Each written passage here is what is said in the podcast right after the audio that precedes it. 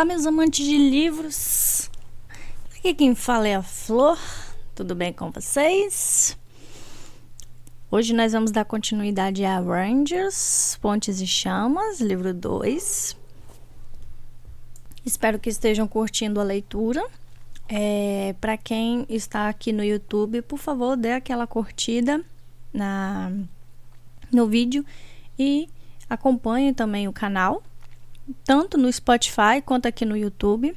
Quem ainda não conhece o Instagram, nosso Instagram, por favor, por gentileza, está o link abaixo aí para vocês acessarem. É, lá no Instagram eu consigo ter mais acesso a vocês, a gente conversa melhor. Então, tanto no Spotify quanto aqui no YouTube, é, eu coloco o link do Instagram para vocês acessarem lá e a gente é, ter uma parceria melhor. Bom, hoje nós vamos dar continuidade aí às aventuras de Will, Gillan e Horace, onde eles estão indo a Céltica levar aí uma é, um pedido, né, de ajuda para a guerra que se aproxima. Espero que vocês se divirtam e lá vamos nós. Rangers, Ordem dos Arqueiros, livro 2, Ponte em Chamas, capítulo 6. Onde raios está todo mundo?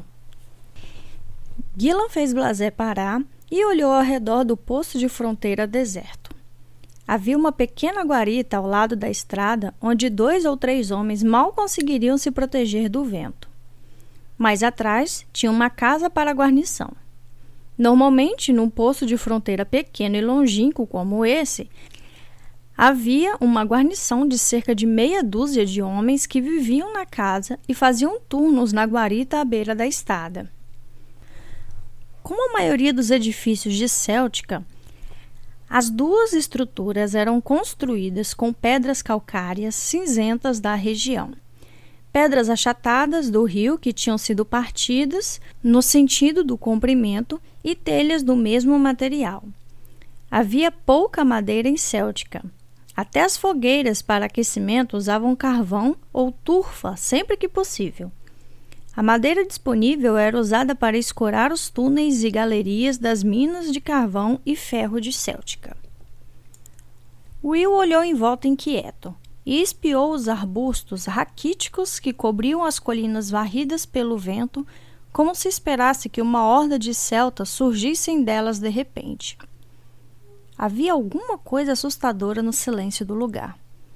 Não se ouviu nenhum som, só o suspirar calmo do vento entre as colinas e os arbustos. Será que eles estão trocando de turno? Ele sugeriu com uma voz que pareceu extremamente alta. É um posto de fronteira, Gillan retrucou. Precisa estar guarnecido o tempo todo. Ele saltou da cela e fez sinal para Will e Horace permanecerem, montados. Puxão, sentindo a inquietação de Will, deu alguns passos nervosos para o lado. Will o acalmou com um afago delicado no pescoço. As orelhas do pequeno cavalo se ergueram ao toque do dono e o animal balançou a cabeça como se quisesse negar que estivesse tão inquieto. Será que eles foram atacados e expulsos? Ora se perguntou. Sua mente sempre o fazia pensar em luta, o que Will imaginou ser natural num aprendiz de escola de guerra. Gillan deu de ombros enquanto abria a porta da guarita e espiava ali dentro. Talvez, mas não parece haver nenhum sinal de luta. Ele se recostou no batente da porta e franziu a testa. A guarita era uma construção de um aposento mobiliado com apenas alguns bancos e uma mesa. Não havia nada ali que mostrasse o paradeiro dos ocupantes. Bom, este é só um poço sem importância, ele disse pensativo. Talvez os celtas simplesmente tenham parado de usar ele. Afinal, a trégua entre Céltica e Aralui já dura mais de 30 anos. Ele se afastou do batente e fez um sinal em direção à casa da guarnição com o polegar. Talvez a gente encontre alguma coisa lá. Os dois garotos desmontaram. Horace levou seu cavalo e o pônei de carga até uma cerca perto da estrada. Will simplesmente deixou as rédeas de puxão caírem no chão. O cavalo do aprendiz estava treinado para não se afastar.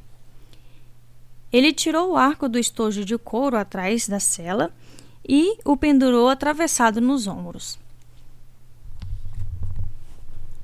Naturalmente, já estava preparado com a corda. Arqueiros sempre viajavam com os arcos prontos para uso.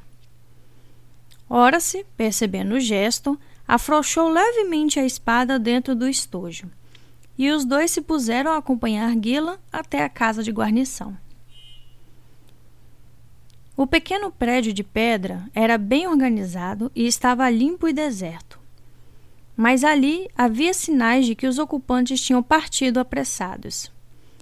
Havia alguns pratos na mesa com restos secos de comida e as portas de vários armários estavam abertas.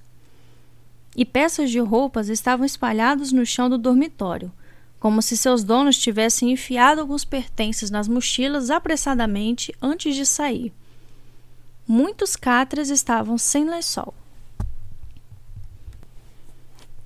Gillan correu o dedo indicador ao longo da mesa da sala de refeições, deixando uma linha ondulada na camada de poeira que se tinha juntado ali. Ele inspecionou as pontas dos dedos e franziu os lábios. Hum, já faz tempo que eles partiram, constatou. Ora-se, que estava espiando a pequena dispensa debaixo das escadas, assustou-se com a voz do arqueiro e bateu a cabeça na soleira baixa da porta. Como você pode ter certeza? Ele perguntou, mais para ocultar o constrangimento do que por verdadeira curiosidade. Gillan mostrou o aposento com um gesto de os braços. Os celtas são pessoas organizadas, essa poeira deve ter se acumulado desde que eles foram embora. O meu palpite é que o lugar está vazio há pelo menos um mês. Talvez isso seja verdade, Will respondeu descendo as escadas, vindo da sala de comando. Talvez eles tenham decidido que não precisavam mais manter os homens neste posto. Gillan acenou várias vezes com a cabeça, mas sua expressão mostrou que ele não estava convencido. Isso não iria explicar por que saíram apressados, retrucou. Olhem tudo isso. A comida na mesa, os armários abertos, as roupas espalhadas no chão. Quando se fecha um posto como esse, as pessoas fazem uma limpeza e levam os pertences com ela. Principalmente os celtas. Como eu disse, são muito caprichosos. E, como se esperasse encontrar algum indício que revelasse aquele enigma, ele saiu da casa e olhou a paisagem deserta que os rodeava. Mas não havia nada visível além dos cavalos que pastavam preguiçosamente no capim curto que crescia junto à guarita. O mapa mostra que a vila mais próxima é Pordelate, ele informou. Fica um pouco fora do caminho, mas lá, talvez a gente possa descobrir o que está acontecendo aqui. Pordelat ficava somente a 5 quilômetros de distância. Por causa do terreno íngreme, o caminho dava voltas e zigue-zagueava para o alto das colinas. Consequentemente, eles quase tinham chegado à vila quando a viram. Já era fim de tarde e Will e Ora se sentiam pontadas de fome.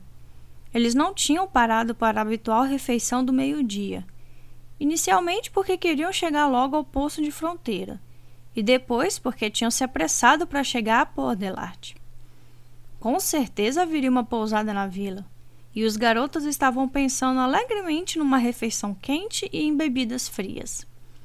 Por causa disso, Ficaram surpresos quando Gillan puxou as rédeas do cavalo assim que a vila ficou visível, depois da curva de uma colina de cerca de 200 metros de distância. Que diabos está acontecendo aqui? Ele perguntou. Olhem só aquilo! Will e Ora se olharam. Sinceramente, Will não enxergava o que poderia incomodar o jovem arqueiro. Eu não estou vendo nada, ele admitiu. Gila se virou para ele.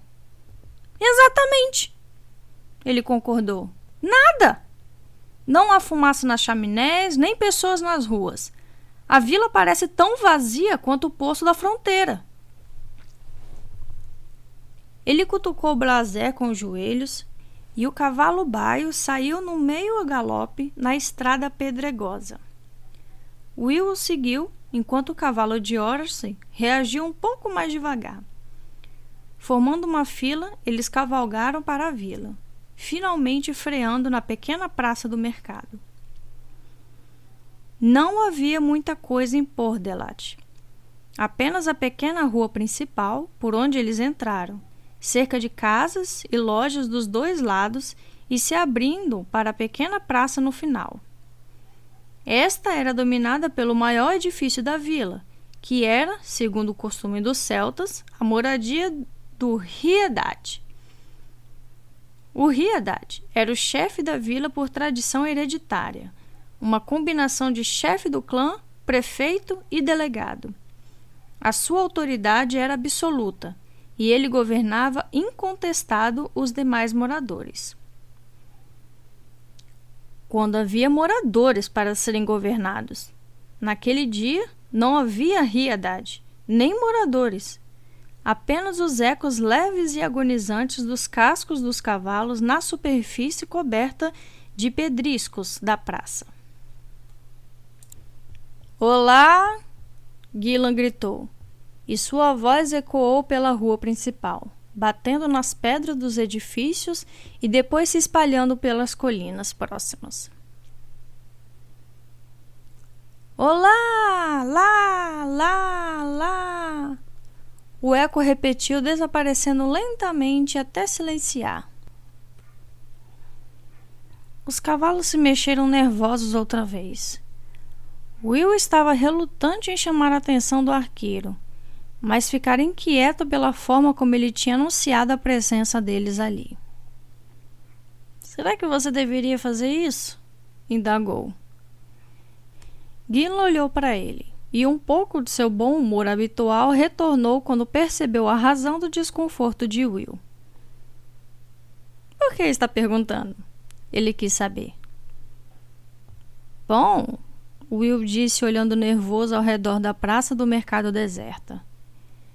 Se alguém levou as pessoas daqui, talvez a gente não queira que ele saiba que chegamos. Acho que é um pouco tarde demais para isso, Gillan retrucou, dando de ombros. Entramos aqui a galope, como a cavalaria do rei, e viajamos na estrada totalmente visíveis. Se alguém estava vigiando, certamente já nos viu. É, acho que sim. Will concordou sem muita certeza. Enquanto isso, Ora se tinha levado seu cavalo para perto de uma das casas e estava se preparando para descer da cela e espiar para dentro das janelas baixas. Gillan notou o movimento. Vamos dar uma olhada por aí, ele sugeriu desmontando. E se houver algum tipo de praga ou alguma coisa parecida? Ele perguntou. Uma praga? Gillan replicou. Sim, quer dizer, ouvi falar que as coisas como essas aconteceram muitos anos atrás. Ora se respondeu engolindo a saliva nervoso. Cidades inteiras foram varridas por uma praga que surgia e simplesmente meio que matava as pessoas onde elas estavam. Enquanto dizia isso, ele fez o cavalo se afastar da casa e foi para o centro da praça. Sem perceber, Will começou a acompanhá-lo. No momento em que Horace sugeriu a ideia, ele formou imagens dos três deitados na praça, com o rosto negro, a língua para fora e os olhos saltados em seus momentos finais de agonia. Então essa praga pode simplesmente aparecer do nada. Gillan perguntou com calma.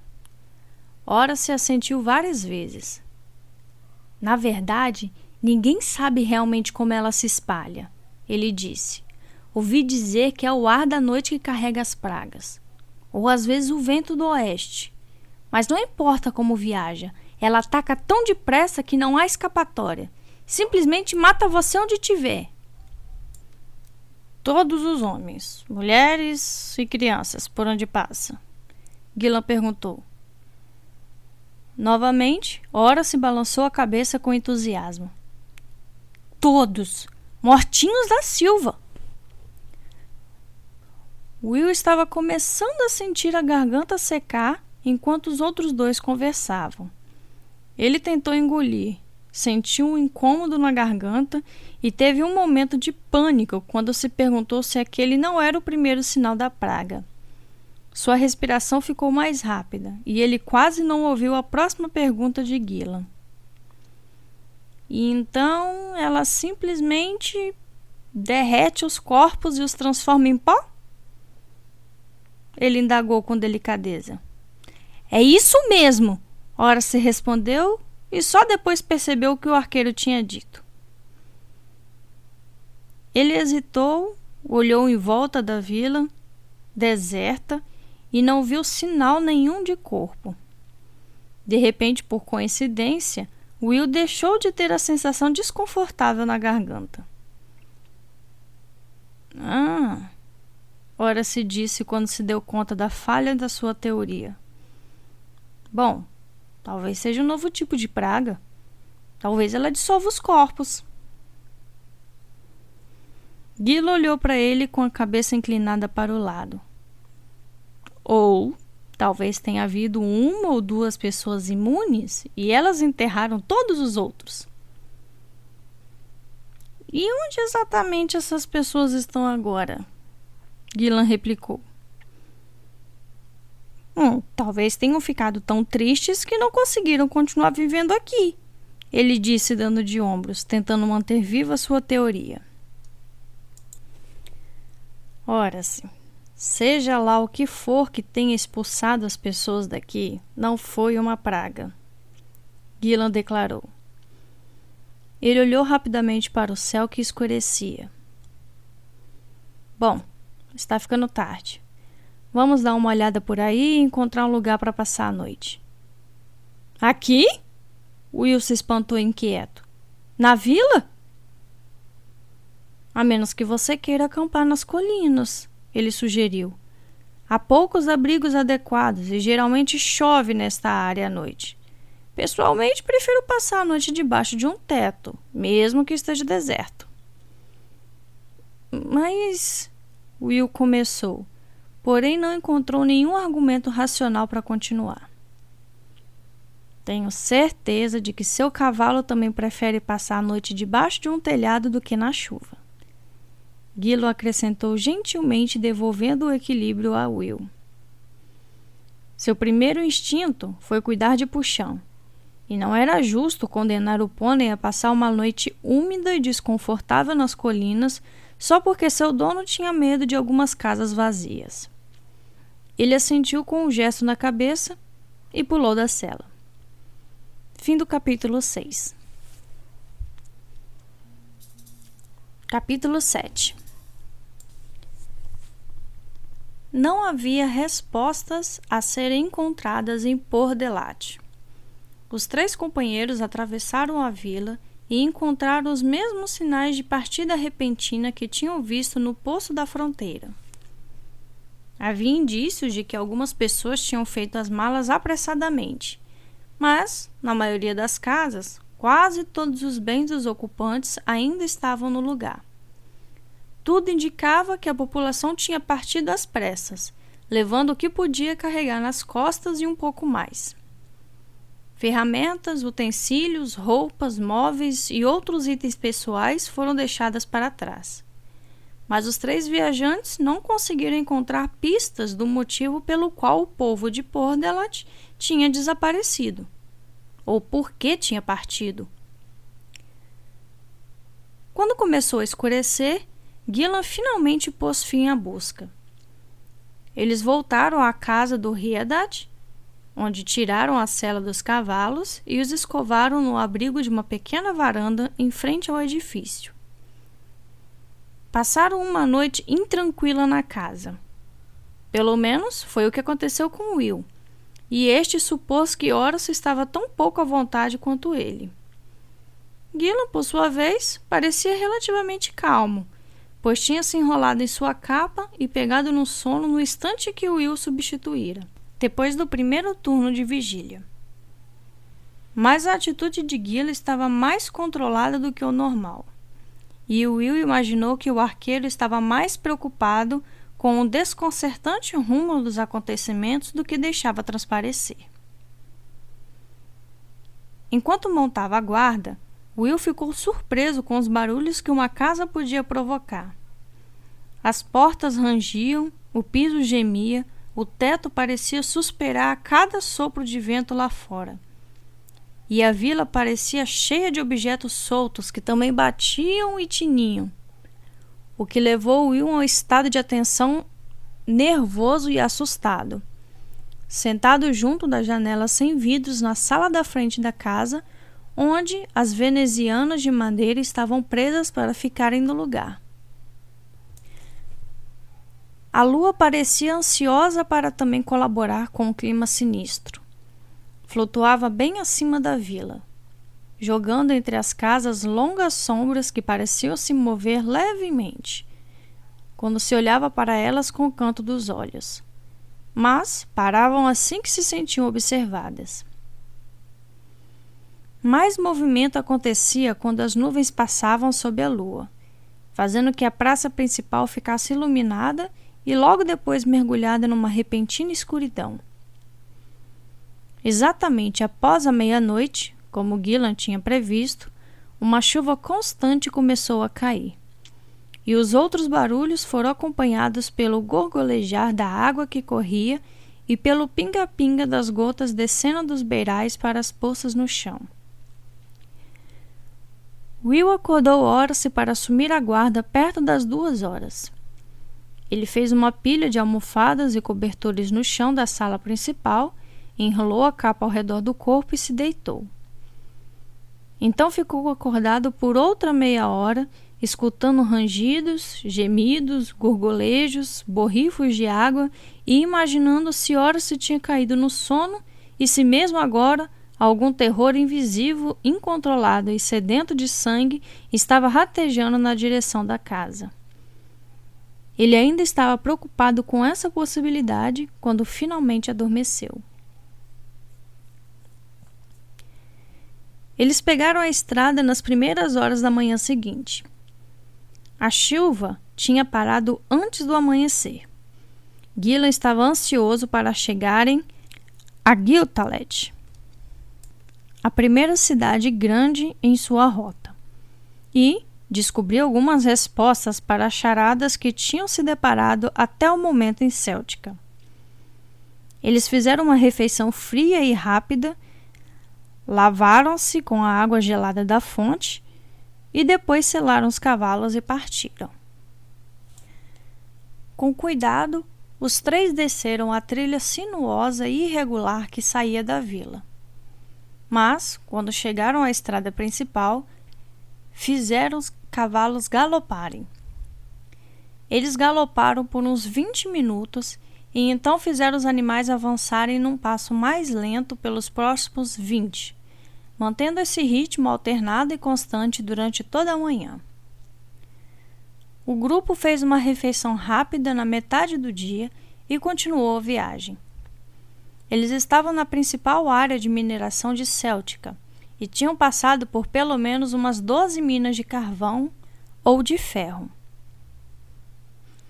Grandes buracos negros abertos nas laterais das colinas e das montanhas e cercados por escolas de madeira e por edifícios de pedra.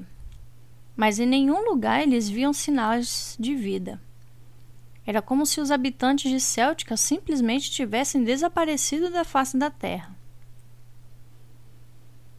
Eles podem ter desertado do poço da fronteira e até dos vilarejos Gilo murmurou em determinado momento, quase para si mesmo. mas nunca conheci um celta que abandonaria uma mina enquanto restasse uma grama de metal para ser extraído. Finalmente, no meio da tarde, eles chegaram ao pico de uma montanha e ali, no vale que descia na frente deles, viram as fileiras bem ordenadas de telhados de pedra que formavam o condado de Giltalent. Uma pequena torre no centro da cidade indicava um templo.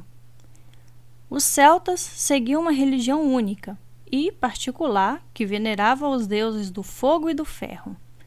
Uma torre maior formava o principal ponto de defesa da cidade. Eles estavam longe demais para perceber qualquer movimento de pessoas nas ruas. Mas, como antes, não havia sinal de fumaça nas chaminés. E o que era ainda mais importante na opinião de Gillan, nenhum barulho. Barulho?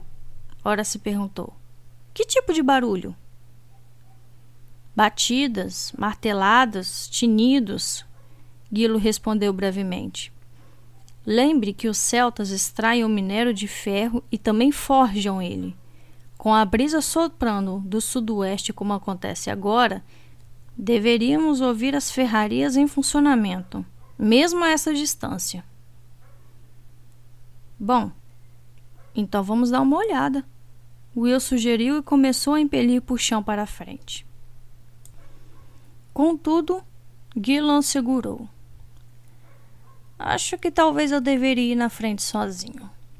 Ele disse devagar, sem que os olhos deixassem a cidade no vale abaixo. Will olhou para ele espantado. Sozinho? perguntou, e Gillen assentiu. Ontem você percebeu que ficamos bem visíveis quando entramos em Port Delat. Talvez seja a hora de sermos um pouco mais cuidadosos. Alguma coisa está acontecendo e eu gostaria de saber o que é. Will teve que concordar que Gila estava tomando uma atitude sensata ao ir sozinho. Afinal, ninguém sabia se mover sem ser visto melhor do que ele no corpo dos arqueiros. E os arqueiros eram os melhores do reino nessa atividade.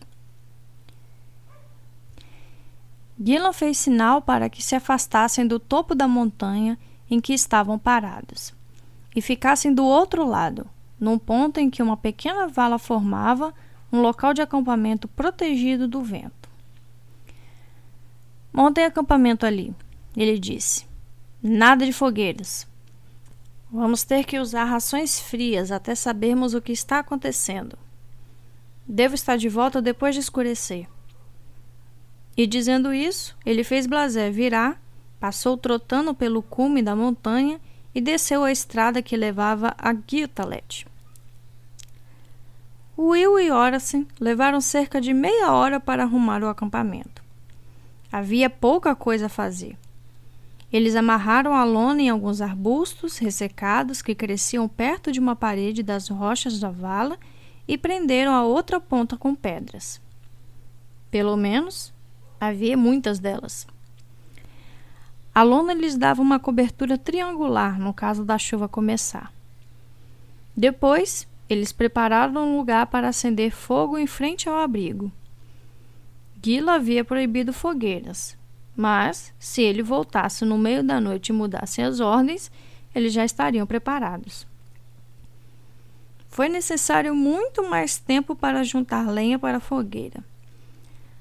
A única fonte real de gravetos eram os arbustos raquíticos que cobriam os lados das colinas.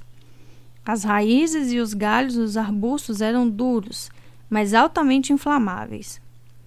Os dois garotos cortaram um suprimento razoável.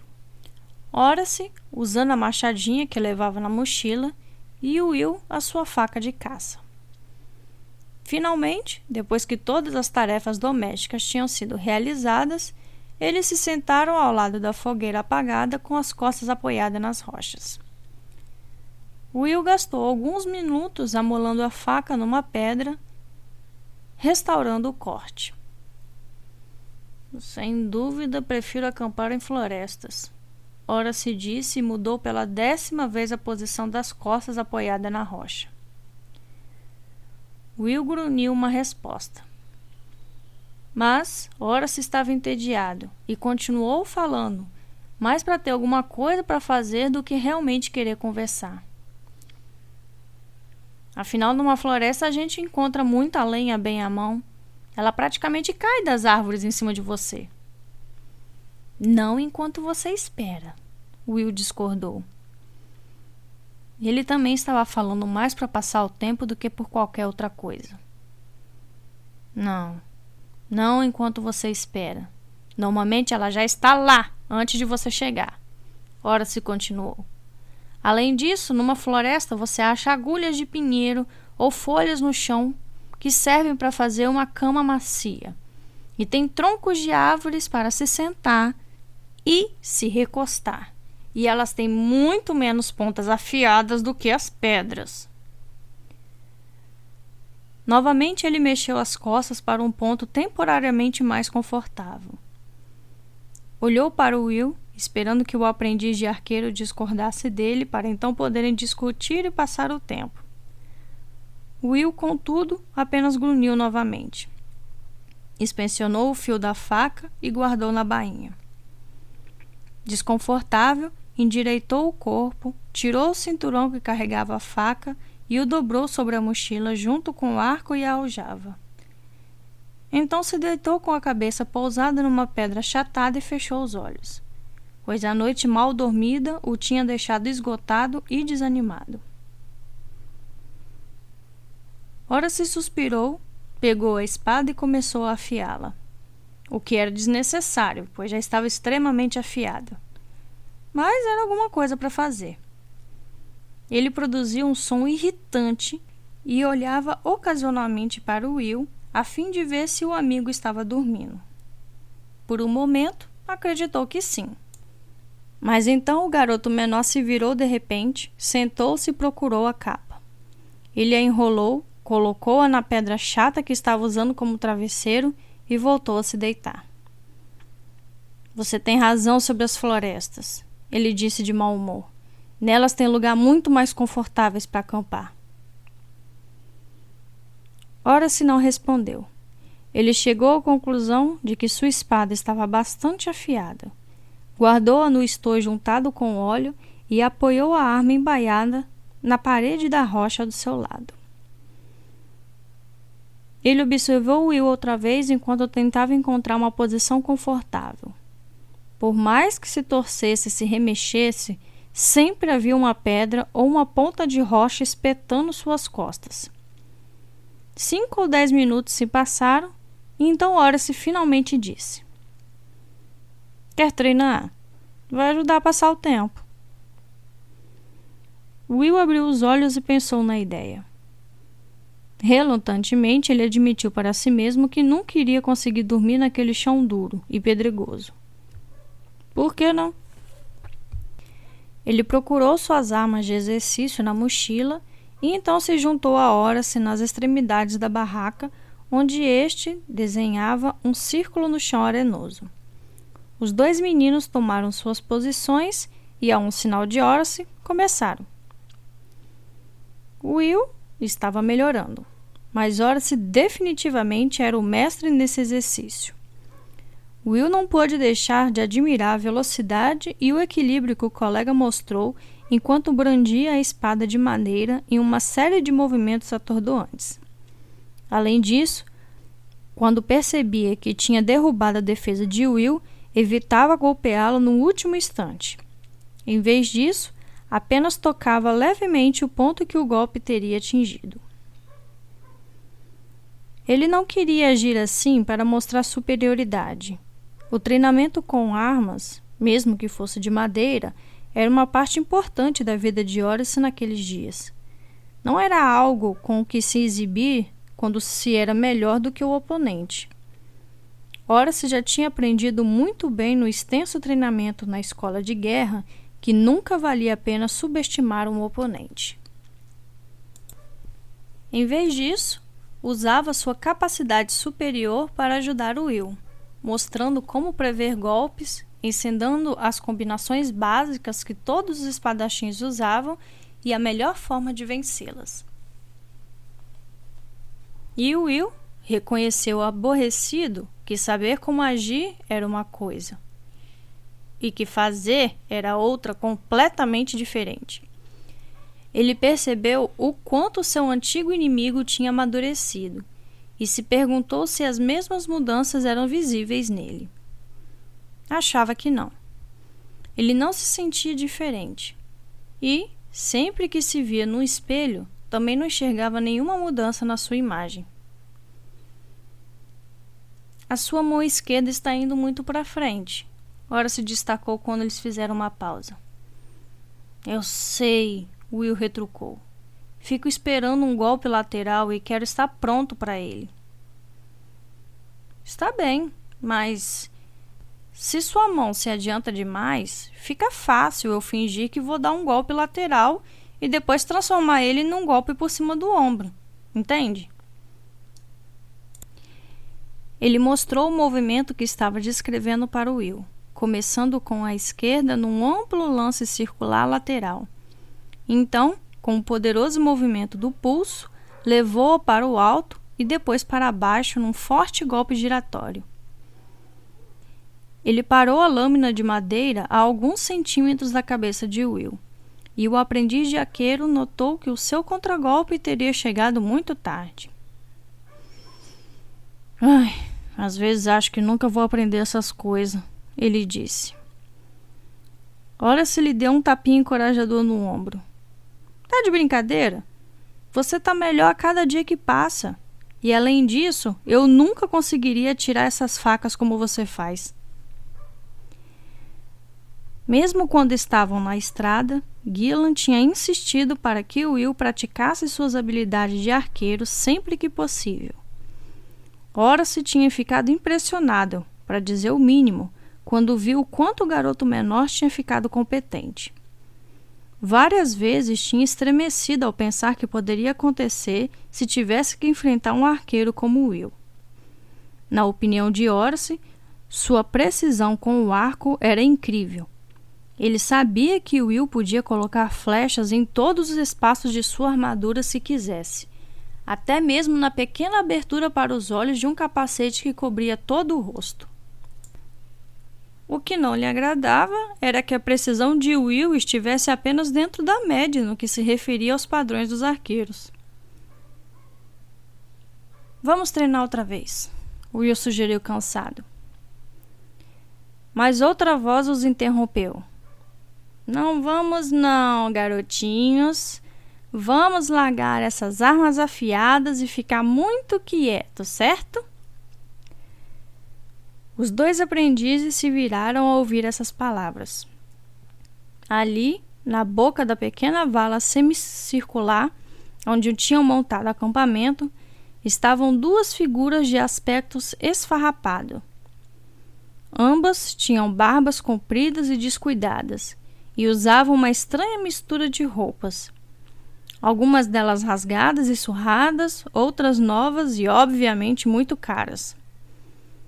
O mais alto usava um colete de cetim ricamente bordado, mas coberto por uma grossa camada de sujeira. O outro usava um chapéu escarlate no qual estava espetada uma pena lameada. Ele também levava na mão envolta, numa atadura suja, um bastão de madeira em cuja ponta havia um prego de ferro.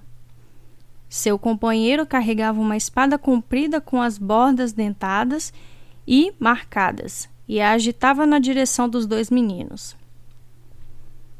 Vamos, garotos. Varas afiadas são perigosas para gente como vocês. Ele disse soltando um riso rouco e gutural. A mão de Will caiu automaticamente na direção da faca de caça, mas ele nada encontrou. Com uma sensação de desânimo, lembrou que o cinturão, o arco e a aljava estavam caprichosamente empilhados do outro lado da fogueira, onde ele tinha se sentado. Os dois intrusos iriam impedi-lo de chegar lá, e ele se amaldiçoou por falta de cuidado. Halt ficaria furioso. Então, olhando para a espada e o bastão, percebeu que o aborrecimento de Halt seria a menor de suas preocupações. Fim do capítulo 7 Capítulo 8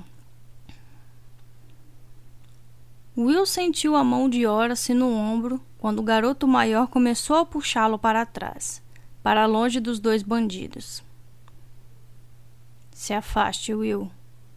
Horace disse baixinho. O homem com o bastão riu. Sim, Will, se afaste. Fique longe daquele pequeno arco desagradável que estou vendo ali. Nós não queremos saber de arcos. Queremos carne não, não queremos, Bart. Não mesmo. Carney disse sorrindo. Ele olhou com cara feia para os dois garotos. Não mandamos vocês soltar nesses pedaços de pau? Ele perguntou com a voz aguda e num tom muito desagradável. Juntos, os dois homens começaram a avançar pela clareira. Ora se apertou Will com mais força e o puxou para o lado, fazendo-o se estatelar no chão. Quando caiu, ele viu Horace se virar para as pedras atrás dele e agarrar a espada. Ele a agitou uma vez e o estojo escorregou pela lâmina. Só a tranquilidade do movimento deveria ter mostrado a Bart e Carney que estavam enfrentando alguém que sabia muito bem lidar com armas mas nenhum deles era especialmente inteligente. Eles simplesmente viram um garoto de 16 anos. Um garoto grande, talvez, mas um garoto. Uma criança, na verdade, com uma arma de gente grande na mão. Ah, que coisa! Kenny gemeu. Nós pegamos a espada do papai. Horace o olhou, ficando muito calmo de repente. Eu vou lhe dar mais uma chance de se virar e ir embora agora, ele avisou. Bart e Carney trocaram olhares obeteiros de medo. Ah, meu Deus! Carney gemeu. É a nossa única chance. O que vamos fazer? Oh, Deus! Bart repetiu. Vamos fugir! Eles começaram a avançar na direção de Horace, que os observou se aproximarem. Estavam com o bastão de exercício na mão esquerda e a espada na direita. Ele enrijeceu o corpo e se equilibrou nos calcanhares enquanto os dois iam chegando mais perto. Carney, com a espada enferrujada de lâmina entrecortada, balançando à sua frente, e Bart com o porrete apoiado no ombro, pronto para ser usado. Will se levantou com esforço e começou a se mover na direção de suas armas. Ao perceber o movimento, Carne se virou para impedi-lo. Ele não tinha dado nem mesmo o primeiro passo quando Horace o atacou. O garoto disparou para frente e a espada passou como um relâmpago num golpe por cima da cabeça do bandido. Espantado com a velocidade do movimento do aprendiz de guerreiro, Carne mal teve tempo de levantar a própria lâmina num ataque desajeitado. Perdendo o equilíbrio e totalmente despreparado diante da força e autoridade surpreendente do golpe. Ele tropeçou para trás e caiu estendido na poeira. No mesmo momento, Bart, ao ver o companheiro em dificuldades, deu um passo à frente e agitou o pesado porrete num perverso movimento circular em direção ao desprotegido lado esquerdo de Horace. Ele imaginava que o garoto fosse saltar para trás para evitar o ataque. Em vez disso, o aprendiz avançou, fazendo o bastão de exercício saltar para cima e para fora, apanhando o pesado porrete no meio e fazendo que se afastasse do alvo pretendido. A cabeça do porrete fez um barulho surdo ao bater no chão pedregoso. E Bart soltou um gemido de surpresa ao sentir seu braço inteiro estremecer com a força do impacto. Mas Horace ainda não tinha terminado. Continuou a avançar e agora ele e Bart estavam ombro a ombro. O bandido estava perto demais para que ora se pudesse usar a lâmina da espada. Em vez disso, girou o punho direito e bateu o pesado cabo de bronze da arma no lado da cabeça de Bart. O olhar do bandido ficou vidrado e ele caiu de joelhos semi-inconsciente, com a cabeça balançando levemente de um lado para o outro. Carney, patinando furiosamente para trás na areia, tinha recuperado o equilíbrio e observava os movimentos de Horace. Estava espantado e zangado. Não entendia como ele e o companheiro tinham sido derrubados por um simples garoto. Sorte, ele pensou. Sorte simples e idiota. Seus lábios se entreabriram no rosnado, e ele agarrou a espada com força, avançando mais uma vez na direção do menino, ameaçando-o e amaldiçoando-o. Horace se manteve firme e esperou. Algo no olhar calmo do garoto fez Carney hesitar.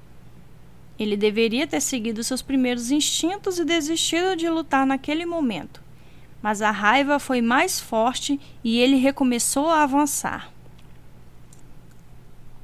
Naquele momento, o homem não estava prestando atenção em Will. O aprendiz de arqueiro disparou em volta do acampamento, agarrou o arco e a aljava e apressadamente o apoiou contra o pé esquerdo, segurando-o com o direito para prender o arco a fim de amarrar a corda no entalhe. Rapidamente escolheu uma flecha e a ajustou à corda. Estava prestes a puxá-la quando ouviu uma voz calma atrás dele. Não atire nele. Eu prefiro ver isso.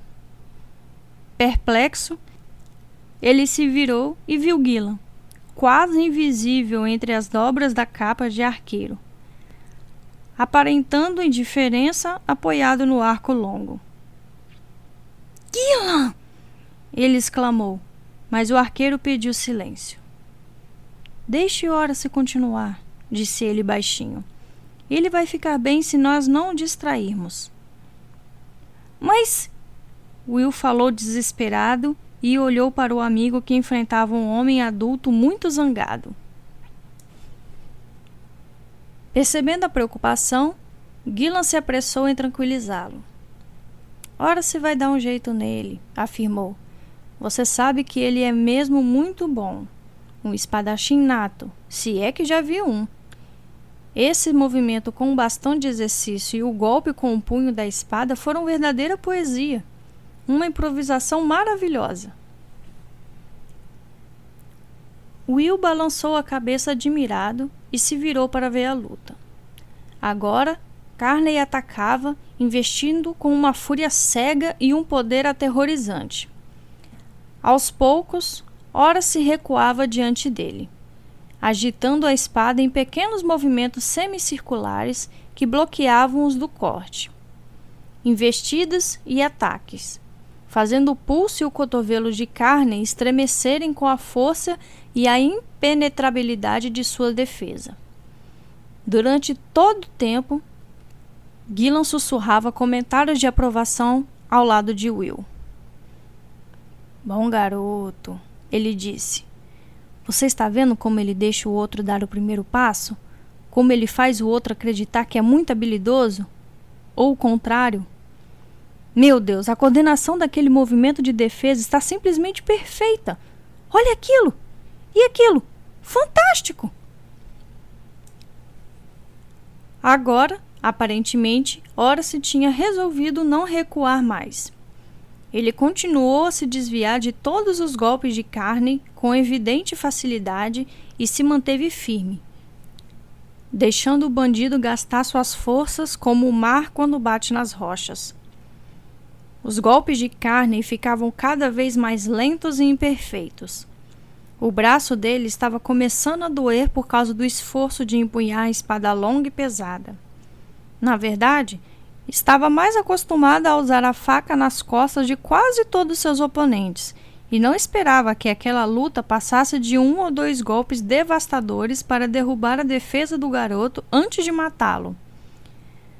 Mas seus ataques mais perigosos tinham sido desviados com evidente desprezo. Ele balançou outra vez e perdeu o equilíbrio. Ora-se fez sua lâmina bater na do oponente, envolvendo-a num movimento circular e prendendo-a. E depois a deixou deslizar até que as duas cruzetas ficassem engatadas. Eles ficaram parados ali, olho a olho, o peito de carne subindo e descendo, ora-se absolutamente calmo e no controle. A primeira onda de medo se instalou no estômago do bandido quando percebeu que tinha sido irremediavelmente vencido naquela luta, independentemente do fato de seu oponente ser um menino. E nesse momento, ora se começou a atacar.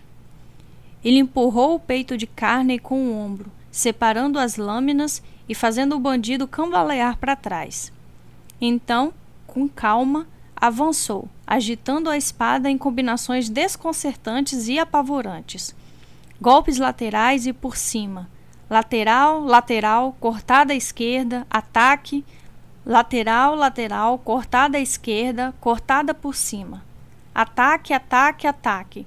Cortada para frente, para trás, uma combinação se transformava suavemente em outra.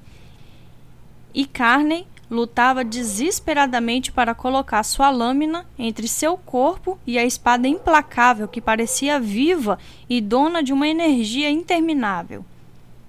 Ele sentiu o pulso e o braço cansado.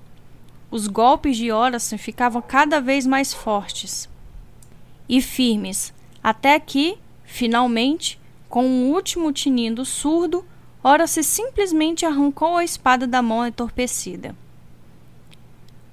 Carney caiu de joelhos com o suor escorrendo para dentro dos olhos, o peito se movimentando com esforço, esperando o golpe final que poria fim a tudo. Não mate ele, Horace! Gillan gritou. Quero fazer umas perguntas. Surpreso, ora se viu o alto arqueiro e deu de ombros.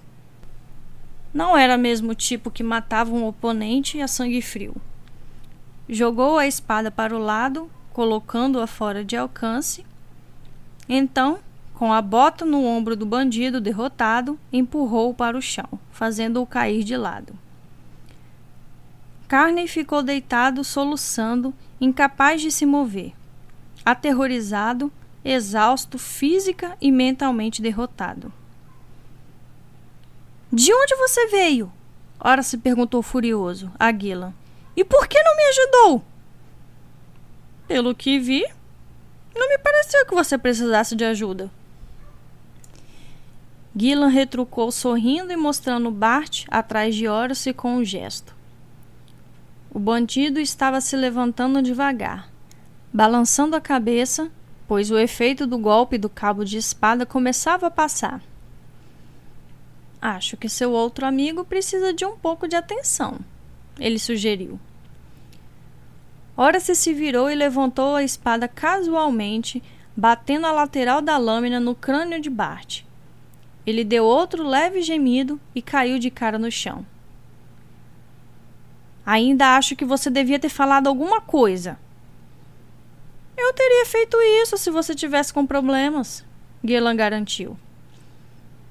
Então, ele atravessou a clareira e se aproximou de Carney. Levantou o bandido pelo braço, obrigou-o a ficar de pé, arrastou-o pela clareira e o jogou sem delicadeza contra uma rocha. Quando Carney começou a cair para frente, ouviu-se um raspar de aço sobre o couro, e a faca de Gillan apareceu em sua garganta fazendo que o bandido ficasse com o corpo reto. Então, esses dois apanharam vocês cochilando? Gillan perguntou para Will. Os garotos concordaram envergonhados. Desde quando você está aqui? Will perguntou depois que assimilou a importância do comentário. Desde que eles chegaram, Gillan contou. Eu não tinha ido muito longe quando vi os dois se esgueirando entre as rochas. Assim, deixei Blasé e voltei para cá atrás deles. Era óbvio que eu não tinha boas intenções. Por que não disse nada? Will perguntou incrédulo. Por um momento, o olhar de Gillan se endureceu. Porque vocês dois precisavam de uma lição, Estão num território perigoso. Parece que a população desapareceu misteriosamente e vocês ficam aí fazendo exercícios com a espada para que todo mundo veja e escute. Mas. Will balbuciou. Achei que devíamos praticar. Não quando não há mais ninguém para ficar de olho no que está acontecendo. Gillan ressaltou com sensatez.